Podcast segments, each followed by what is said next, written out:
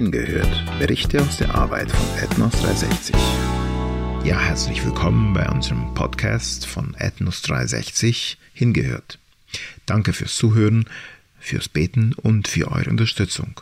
Unser Anliegen ist es, unerreichte Volksgruppen mit der guten Botschaft, dem Evangelium zu erreichen. Wir möchten, dass da reifende Gemeinden entstehen. Damit uns das gelingt, brauchen wir ein ziemlich großes Team, zu Hause und vor Ort. In Gegenden, wo Volksgruppen geografisch sehr isoliert sind, da sind unsere Mitarbeiter oft auf Luftverkehr angewiesen. Karin lebt in einem Stamm, den sie wirklich nur mit Flugzeugen oder einem Helikopter erreichen kann. Heute erzählt sie uns, warum sie für unsere Piloten dankbar ist und womit Gott sie ansonsten noch zum Staunen bringt.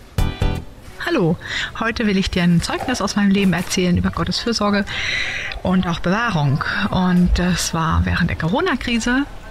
Ähm, da gab es bei uns auch einige Restriktionen und so konnte ich nicht zurück in den Stamm fliegen, wo ich arbeite, äh, denn meine Kollegen, die waren in Austri Australien. In Australien haben die festgesessen.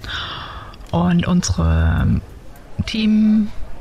Teampolitik sozusagen war, dass wir nur zusammen in den Stamm fliegen.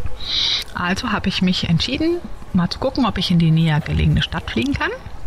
Dann habe ich gedacht, naja, dort finde ich bestimmt welche von meiner Sprachgruppe und kann so diese Wartezeit überbrücken und schon mal weitermachen mit dem Sprachstudium. Und aber für diese Stadt, da brauchte man die Erlaubnis des Bürgermeisters.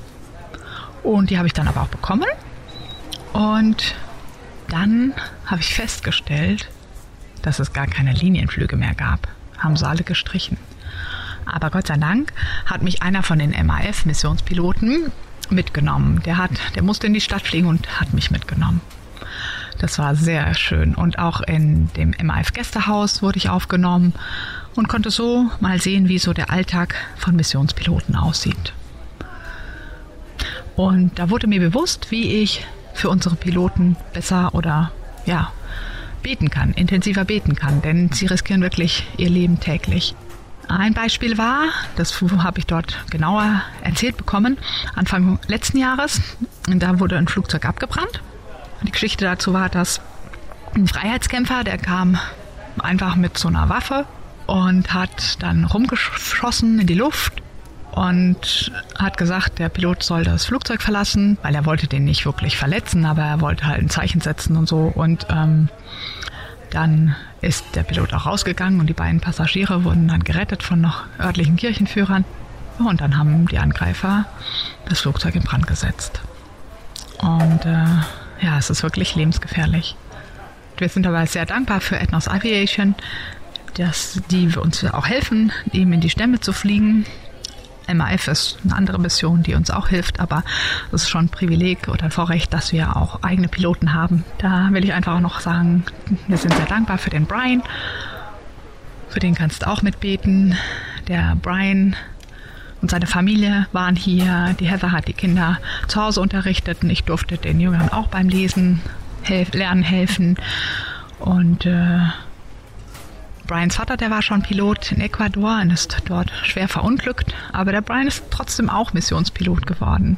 Das hat ihn da nicht abgeschreckt und er wollte seinem Herrn auch als Pilot dienen. Und so wie ich diesen Kindern dort helfen konnte, so ist es auch mein Herzensanliegen, dass ich später den Menschen in dem Stamm, wo wir hingehen, oder die Sprache, die wir, dieses Stammes, die wir lesen, lernen, also die Sprache, die wir lernen von dem Stamm, da möchte ich auch, wenn ich gut genug bin, den Menschen in ihrer Sprache lesen und schreiben beibringen.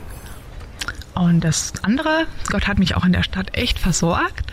Also ich konnte nicht nur das Leben der Missionare besser kennenlernen, sondern auch äh, sind zwei junge Männer oder ein paar junge Männer waren es aus unserem Stamm in die Stadt gekommen, weil sie ja uns dort erwarteten und durch sie habe ich dann noch andere Jugendliche kennengelernt und hatte immer jemand, der mit mir dann Sprache gemacht hat und der mir meine Grammatikfragen und Kulturfragen beantwortet hat. Und so, ja, so war das kein Verlust, sondern ich konnte richtig die Zeit nutzen und äh, war schön beschäftigt. Ja, und da musste ich einfach wieder staunen, wie Gott mehr tut, als ich eigentlich erwartet hatte. Und ich war mir wieder bewusst, dass wir treue Beter hinter uns haben. Ja, es ist immer wieder ermutigend zu sehen, was Gott tut und wie er unsere Mitarbeiter mit dem Nötigen zur richtigen Zeit versorgt. Weißt du, auch du kannst heute eine wichtige Person in der Arbeit unter den unerreichten Volksgruppen sein, indem du für Karin und ihr Team betest. Bete für ihr Sprach- und Kulturstudium und dass die Beziehungen im Dorf dadurch wachsen. Und sei weiterhin gespannt, was Karin noch alles im Dschungel Papuas erleben wird. Falls du mehr über das Ethnos 360 Flugprogramm erfahren willst, dann besuche doch die Webseite von Ethnos 360aviation.org. Ansonsten höre wieder rein, wenn Karin uns nächste Woche über ihre Ankunft im Dorf erzählt und welche Überraschungen auf sie dort warten.